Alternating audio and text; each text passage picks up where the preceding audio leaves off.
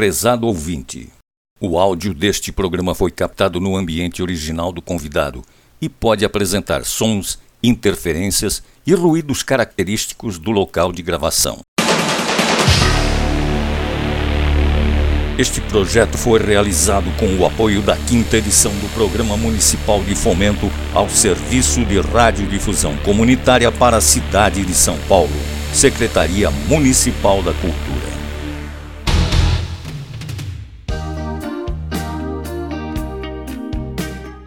Olá, eu sou Marco Antônio. E eu sou Maria Rita. E, e nós estaremos juntos apresentando o quinto programa da série Isolamento e Saúde Mental A Arte como Refúgio. Podemos dizer ao pé da letra que esse assunto mexe com a cabeça das pessoas, e essa afirmação vem do fato de que as reações que se manifestam estão diretamente ligadas ao seu estado emocional. Expressar nossos sentimentos pode ser a forma de demonstrar que somos capazes de nos sobrepor aos obstáculos, aos desafios do dia a dia e que o caminho percorrido nos levará ao sucesso. Basta encontrar o meio correto para essa expressão. Dança a arte que usa os movimentos do corpo para expressar sentimentos. Música, sentimentos expressos por instrumentos ou pela própria voz humana. Pintura, cores expressando sentimentos coloridos sobre telas. Há quem prefira expressar seus sentimentos por meio do esporte. Outros preferem expressá-los por objetos que chamam de artesanato, enquanto outros os expressam por meio do lápis e papel e dão a essa expressão o nome de escrita. As possibilidades são infinitas e cada um dá o nome à sua expressão por algo que a caracterize melhor. Sua origem, o material utilizado, a forma de realizá-la, mas não importa o nome que receba, arte é arte, seja ela qual for. Realizar qualquer uma delas transforma o indivíduo em artista, o praticante de uma arte. Acontece que, além de propiciar um trabalho, uma forma de vida, a arte ainda pode ter uma atuação muito mais interativa com o indivíduo e ser usada como terapia. Isso chama-se arte-terapia. E para que possamos conhecer um pouco mais dessa estratégia de tratamento psicológico, convidamos o psicólogo Robson Rogério Soares, que irá nos passar algo de sua experiência nessa área tão necessária e procurada nessa realidade pandêmica. Robson, muito obrigado por aceitar o nosso convite e seja bem-vindo ao nosso programa Isolamento e Saúde Mental A Arte como Refúgio. Olá, boa tarde a todos. Obrigado pelo convite mais uma vez, Marco, pela presença aqui na Everest FM. Rita, boa tarde oficialmente. Bom, é, eu, eu sou psicólogo, né? Tenho o, já trabalho com comportamento há muitos anos já. Tenho um, um mestrado e doutorado na área de psicologia comportamental pela Universidade Federal de, do ABC. E, e, hoje estou trabalhando, além dos atendimentos online, que ficou muito forte nessa época de isolamento, vamos falar bastante com isso. Estou trabalhando especificamente com as escolas do estado de São Paulo, atendendo professores e alunos e familiares pelo isolamento, devido ao isolamento. É uma parceria. Robson, nossa conversa de hoje será sobre a saúde mental. E esse é um tema que tem estado em evidência muito grande ultimamente. Ou seja, muitas pessoas têm sofrido alteração em sua saúde mental.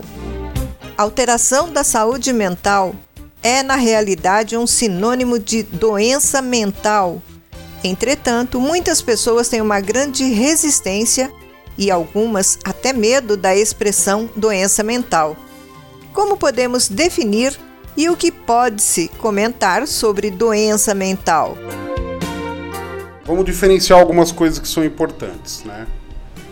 Primeiro vamos, vamos entender o que significa a palavra saúde mental. Saúde mental, todos nós temos, né? Assim como a nossa própria saúde, é a nossa memória, nosso conhecimento, nosso comportamento, isso eu denomino saúde mental. A doença mental é algo que já é definido, já tem uma característica do próprio ser humano. Vamos dar um exemplo da esquizofrenia, que já tem essa, essa tendência anterior, já é, um, já é uma doença. Vamos falar um pouco da depressão. A depressão tem dois caminhos aí, né? Tem o lado que a pessoa já tem predisposição à depressão, ou uma, uma depressão causada por mudanças de comportamento, né? Pelo isolamento, por várias mudanças de diversidade. Então a diferença maior é essa. Saúde mental todos nós temos e lidamos com isso. E as mudanças do comportamento, a mudança social, pode interferir na melhora ou piora dessa saúde mental. E a doença mental é algo que já está pré-definido antes. Que as pessoas podem, assim como uma diabetes, como uma, uma hipertensão, é algo que já vem definido antes. A expressão distúrbio mental tem o mesmo significado que saúde mental? O distúrbio, toda vez que usa-se a palavra distúrbio, síndrome, transtorno, é algo que você adquire. Tá? Então a saúde mental todos nós temos e conforme você vai lidando com algumas situações, você adquire alguma, alguma coisa que acaba transformando isso num distúrbio. Exemplo, uma pessoa que tinha uma saúde mental ok, nunca teve medo de elevador. De repente, por algum motivo, por alguma situação, ela acaba criando essa fobia de elevador. Então é criado um distúrbio. O distúrbio é algo que é definido, adquirido. Ainda dentro da fase de esclarecimentos das expressões do nosso tema, nós também começamos a ouvir com frequência uma nova palavra: isolamento. Sob o ponto de vista da psicologia, o que é isolamento? Para explicar isolamento, precisamos entender a teoria da psicologia do tripé. O que é a psicologia do tripé? Para que nós tenhamos um equilíbrio emocional, nós temos que ter o nosso lado pessoal, o nosso lado profissional e o nosso lado social em equilíbrio. Né? Então, você trabalhar, você ter algo pessoal que tem a ver só com você, o lado profissional ou acadêmico e o lado social. O isolamento, ele tira dependendo do caso, ele transforma o profissional, o pessoal e o social numa coisa só. Então você acaba se isolando, você vira o tripé vira uma perna só e você acaba caindo. Por isso que teve muitos problemas de pessoas que tiveram ansiedade, tiveram depressão. Para ilustrar isso, é uma professora que eu atendo, ela trabalhava antes da pandemia, antes do isolamento, ela trabalhava manhã, tarde e noite numa escola e aos sábados ela estudava uma pós-graduação. Ela tinha o dia livre para ficar na casa dela. A partir do momento que ocorreu o isolamento, ela teve que vir para casa. Só que ela descobriu que ela não tinha função na casa dela, porque ela ficava mais fora do que em casa. Então ela, ela se sentia um peixe fora d'água na própria casa dela. Então ela perdeu o pessoal, o profissional e o social. Então isso acabou gerando problemas, distúrbios aí nesse sentido. O isolamento é muito isso, né? Porque o que, que nós aprendemos desde a infância? Que trabalhar é sair de manhã e voltar à noite. Então nós, nós aprendemos isso desde pequeno. A partir do momento que no, nosso local de trabalho, de, de, da casa, vira o trabalho, a gente acaba confundindo isso. Então, o isolamento para a psicologia nada mais é do que isso, de você não conseguir ter barreiras do que é uma coisa do que é outra do que é o pessoal, do que é o, do que é o social, do que é o profissional. E isso a gente não está preparado, não fomos acostumados a isso. Nós sempre fomos acostumados a sair de casa para alguma coisa e ter paredes de, dividindo isso. Olha, se eu estou no trabalho, eu sou o profissional. Se eu estou em casa, eu sou o pessoal. Se eu estou com os amigos, eu sou o social. E o isolamento fez que, que todo mundo virasse uma coisa só. E aí desestruturou todo mundo porque nós não nos preparamos para isso. E isolamento social? Esse da pandemia tem alguma definição diferente ou complementar ao isolamento psicológico? O isolamento psicológico é o isolamento com a pessoa própria, com ela mesma, né? que a gente chama na psicologia do ideal do ego e o ego ideal. O que é o ideal do ego? É o que nós pensamos sobre nós mesmos. Então, isolamento psicológico é quando nós O que nós pensamos sobre nós? Eu sou bonito, eu sou feio, eu sou lindo, eu gosto disso, eu gosto daquilo, então o isolamento comigo mesmo. O isolamento social tem a ver com as outras pessoas. Toda vez que eu converso, principalmente com adolescente, eles falam, mas eu não me isolei socialmente, porque no jogo eu converso com outro adolescente. Mas isso não é, é uma interação social para a psicologia, porque ele conversa com pessoas que têm a mesma ideia que ele. A interatividade social só acontece quando você tem pessoas diferentes. Você tem ideias diferentes, você tem evolução nesse sentido. Então, o isolamento psicológico é quando a pessoa se isola com ela mesma. Então, ela se acha bonita, ela se acha feia, ela não gosta dela, que, que, que é um índice muito grande que aconteceu na pandemia o índice de, de adolescentes que se automutilaram, né? se cortaram. Por quê? Porque justamente eles não conseguem lidar com eles próprios. Eles dependiam muito do, so, do social. E quando eles se viram eles, isolamento psicológico, eles com eles mesmos, eles não suportaram isso. Então essa é a principal diferença. O psicológico tem a ver com a, um, com a pessoa somente, social depende do outro para isso. Analisando-se um pouco mais tecnicamente a conexão entre as expressões isolamento e saúde mental, qual seria a afirmação mais adequada a se usar? É o isolamento que causa doença mental ou é a doença mental que causa o isolamento? É, vamos falar dos dois, as duas formas aí. A pessoa que tem uma doença mental adquirida, né, que ela adquiriu isso, seja por forma de comportamento ou mesmo ela se isola. Vamos pegar o conceito da depressão, né? A depressão no seu estado mais grave, no seu estágio mais, mais alto, ela provoca o isolamento. Que é o que eu sempre falo, a pior coisa para o depressivo é o isolamento. Então, a depressão causa o isolamento.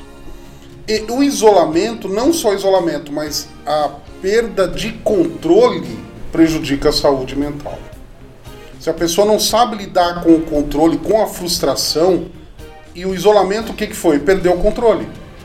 Nós não tínhamos controle do que poderia ser feito ou não. Não estava na nossa. Porque eu ouvi muito isso de professor. O professor falava assim: o problema meu não é voltar para a escola, mas é não ter o controle de como que eu vou evitar essa doença. Então é isso, esse isolamento que acaba gerando problema na saúde mental. É o falta de controle, isolamento, seja um, um luto, algo que perca o controle. O isolamento entrou nesse processo como uma diversidade, como algo que nós perdemos o controle. Alguma relação entre estar isolado e a alteração do estágio de uma doença mental? Ou seja, o ato de se manter isolado pode estar relacionado com a piora da doença mental? isso totalmente direto. O social, né? É, até vou, vou ilustrar o, trabalho que é feito nos CAPs, na região de São Paulo e no, em todo o Brasil, que é justamente isso: proporcionar ao doente mental o social. A pior coisa que pode acontecer para qualquer pessoa é o isolamento social, é se isolar do outro. Então, é, é muito importante que, mesmo quem está ouvindo fala assim: ah, mas eu não tenho nenhum tipo de problema, eu não me encaixo nisso. Mas todos nós, em algum momento, tivemos alguma perda, tivemos alguma situação que não soubemos lidar, e a nossa relação é pensar: como é que eu lido com isso? Qual é a minha frustração?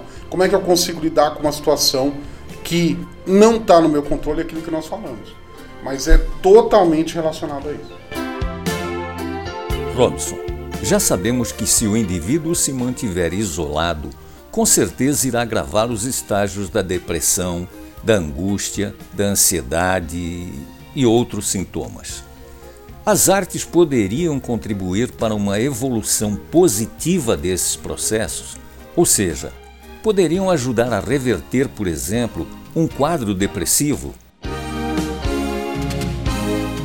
Sim, é, temos um processo muito forte aí que é a arte terapia, né, que é muito usada para isso. Como é que é a regra da arte com a psicologia? Tem uma regra básica que é assim: quando você teve um esforço muito mental naquele dia, você tem que fazer algo físico para compensar esse, esse balanço. Quando você fez algo muito físico, você tem que fazer algo mental. Né? Então a arte ela entra justamente nisso. Se você, por exemplo, ah, eu estou deprimido e ouço uma música que me faz bem, acaba entrando, olha, eu estou deprimido, mas essa música que é um movimento, que é algo físico, é movimento, acaba ajudando nesse sentido. O teatro dela se enxergar, seja o, eu, eu ouço muito pessoas depressivas que conseguem ter melhor através da música ou tocar o instrumento ou ouvir uma música, mas é se sentir aquela, é aquela história, se sentir com objetivo de novo. A, a música ela tem um papel importantíssimo. A, então, por exemplo, uma rádio, por que, que nesse período de, de isolamento social, o que, que manteve as pessoas sãs? A cultura. Ou seja, uma live, uma música, tudo isso acabou trazendo eles de volta nesse sentido, porque a música ela entra no inconsciente de uma forma que traz você até o local. Existe uma, uma regra que é muito interessante. Se você fechar os olhos 36 segundos e imaginar uma cena, o seu cérebro acredita que você está naquele lugar. É o processo da meditação. O que é a meditação? Na mais é que você ser transportado para um lugar através da mente. E por que, que a música faz tão bem? Porque ela transporta você para aquele lugar. E a música faz aquela repetição do refrão, às vezes, para justamente fazer com que você volte nesse lugar, nesse local. Então a arte é importantíssima, seja um, um, teatro que a pessoa se vê, se identifica. Ah, mas o teatro faz bem? Faz. Ah, mas eu não estou atuando, eu estou assistindo, mas você está interagindo com outra pessoa, é o social. Então isso acaba ajudando muito. A depressão ajudou muito, a ansiedade ajuda muito no, nas artes, ter a arte, a cultura, a música, tudo isso acaba ajudando.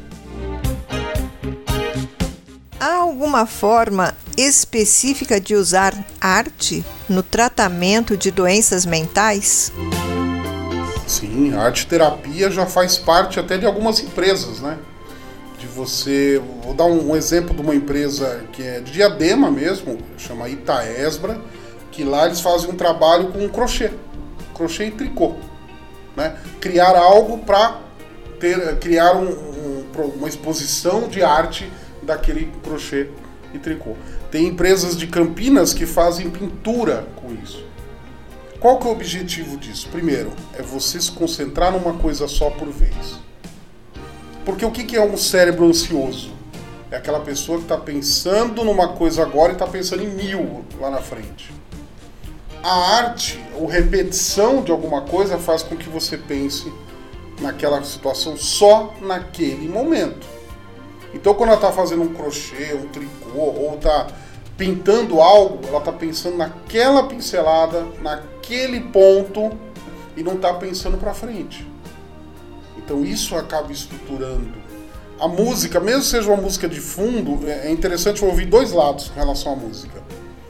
Eu ouvi uma pessoa que precisa estar cantarolando a música para se sentir bem. Então ele coloca músicas que ele consiga cantar. E outro, a música tem que estar de fundo.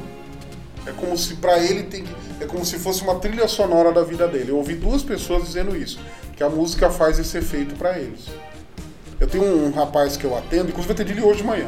É, ele, ele, o que salvou ele da depressão, além da terapia, óbvio, né? É um conjunto, né? A terapia, eu sempre falo, a terapia é, um, é, um, é uma parte de um todo. Aí. É todo um processo. Foi o violão. Então ele começou a aprender violão e isso acabou ajudando ele também a sair de um processo depressivo. Que era um sonho de infância dele, né? Porque mas, aí o pessoal fala, mas o violão, mas o que, que o violão ajuda? Ajuda porque ele tem que pensar uma nota por vez.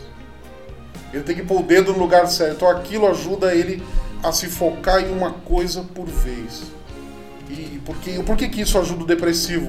Porque o depressivo se enxergar que tem futuro. A primeira coisa que o depressivo perde é a visão de futuro. E tocar o violão, você tem o futuro da música aquela nota, mais uma outra nota, mais uma outra nota, então vai dando uma visão de futuro para ele ele consegue trabalhar isso. Na sua opinião, como será a relação do indivíduo e da sociedade também com a saúde mental em um mundo pós-pandemia? O que eu percebo, né, pela, pela conversa, justamente é, primeiro, vamos, vamos falar um pouco de escola, né? Que é uma coisa que está muito forte, que eu estou conversando bastante. O professor tem que ressignificar a escola para o aluno de novo. Isso é, um, isso é um processo que vai ter que acontecer. Terá que dar um novo significado do que é a escola. Segundo, a saúde mental, que teve muita gente que acabou aderindo a essa parte em casa, né, não precisar ir até o trabalho, acabou funcionando muito com isso. Então o trabalho vai mudar também. Hoje a forma de trabalhar já não vai precisar necessariamente ir até o local. Você vai conseguir fazer um trabalho totalmente online. Então eu acredito que a saúde mental, ela, o que que ajudou? Vamos, vamos pôr entre aspas aí. O que que ajudou esse processo? Que as pessoas olharam para elas. Elas começaram a perceber que a rotina que elas tinham, elas esqueciam muito delas. Muitas pessoas dedicavam sua vida toda a um trabalho e, e não paravam para pensar nelas. E obrigatoriamente se isolar acabou fazendo ela pensar nela, pensar como é que ela funciona. Tem uma professora que relatou uma coisa muito curiosa. Eu perguntei para ela qual foi a pior coisa desse isolamento dessa aula online. Ela disse assim: é porque eu não fui o centro das atenções. Então ela no online ela não era o centro das atenções, porque ela colocava vídeo, colocava alguma coisa assim. Então ela percebeu que quando ela voltou, ela não foi mais o centro das atenções. Porque esses alunos perceberam que tem outro mundo fora só a aula. Então, acho que a saúde mental ela vai estar muito relacionada ao seguinte: nós vamos trabalhar com começo, meio e fim das coisas. Ah, então eu vou fazer uma coisa já com começo, meio e fim. Porque o que, que foi percebido? Que o, o tempo é o mesmo para todos nós. Todos nós temos 24 horas. Só que nós, como nós não gostávamos de ter o tempo ocioso, nós preenchíamos mais ainda esse tempo. E com online você percebe, opa, eu consigo fazer algo mais rápido, e agora, o que, eu faço no tempo livre? Tem um, um escritor, o Domênico De Masi, que ele diz o seguinte, é, nós somos instruídos desde a infância a não ter tempo livre. A pessoa que ficava com tempo livre era considerado vagabundo, coisa nesse sentido. E, e, e, o isolamento, o trabalho acabou ficando mais rápido, nós estamos com mais tempo livre. E no começo eu percebi que as pessoas começaram a se perder com isso mas agora as pessoas estão começando a se estruturar com isso. Então, acredito que a saúde mental vai estar muito relacionada a isso. A pessoa conseguir controlar a sua rotina. Ontem eu falei com, com um piloto de avião que eu atendo, ele me disse uma coisa interessante. Ele, ele teve que. Os voos foram diminuindo, então ele começou a ficar em casa e ele começou a caminhar. Ele falou: Nossa, eu sempre tive vontade de caminhar. Então ele criou uma rotina que dentro do trabalho dele, agora mesmo ele voltando, ele tem um momento que ele caminha no, no, no aeroporto, alguma coisa, ele criou essa, essa característica. Então eu percebo que a saúde mental vai muito a pessoa olhar para ela também. Ela vai começar a dar nomes que o quanto ela dependia das pessoas, quanto ela dependia de um trabalho. Tem muita gente que relata assim para mim, poxa, eu descobri trabalhando em casa que eu pegava ônibus, eu pegava metrô para usar o computador da empresa. Então ia até lá para usar o computador da empresa. Então o trabalho vai mudar nesse sentido. E, e também é começar a pensar, opa, peraí, onde está meu trabalho? Eu vou misturar tudo, vou ter que definir é, características de cada um. Por exemplo, um, uma moça que eu atendo também, ela, volta, ela trabalha, ela não quer voltar no presencial, ela já definiu isso. Só que ela teve que redefinir as ações com o marido dela. Então, quando ela estiver trabalhando, não pode ter as crianças lá dentro. Então, o marido tem que cuidar da criança. Então, acabou redefinindo vários papéis. Eu acredito que, que a saúde mental ela vai começar a estruturar para a pessoa olhar para ela e principalmente saber o que ela pode depender do outro ou não. Vai ter uma, uma maior necessidade de, vamos dizer assim, proatividade. Né? É claro que vai mudar. Agora, o que eu percebo muito que a demanda hoje muda. Hoje a pessoa já liga com uma demanda específica, diferente da, da, da, da psicologia antiga, antigamente, que eu falo 10 anos atrás. Que a pessoa ali, você ia conversando, agora ela já liga e fala, olha, eu tô com ansiedade, o que, que eu faço? Então ela já vem definido o que ela quer. E antigamente não, ela vinha e você ia descobrindo com ela o tempo. Então agora eu percebo que com essa mudança, com a, depois da pandemia, a pessoa vem com uma demanda específica para terapia. Então é isso que vai mudar. A pessoa já vai conhecer o que está acontecendo com ela e ela vai querer arrumar aquela demanda específica. Queremos, assim, agradecer ao psicólogo Robson Rogério pelo tempo que disponibilizou para que pudéssemos colher essas informações e colocá-las à disposição de nossos ouvintes. esclarecendo muitas dúvidas sobre nosso comportamento e das pessoas com quem convivemos. Tempos difíceis para o condicionamento intelectual daqueles que viveram e sobreviveram às experiências de uma situação que nos surpreendeu, dada a rapidez de sua expansão.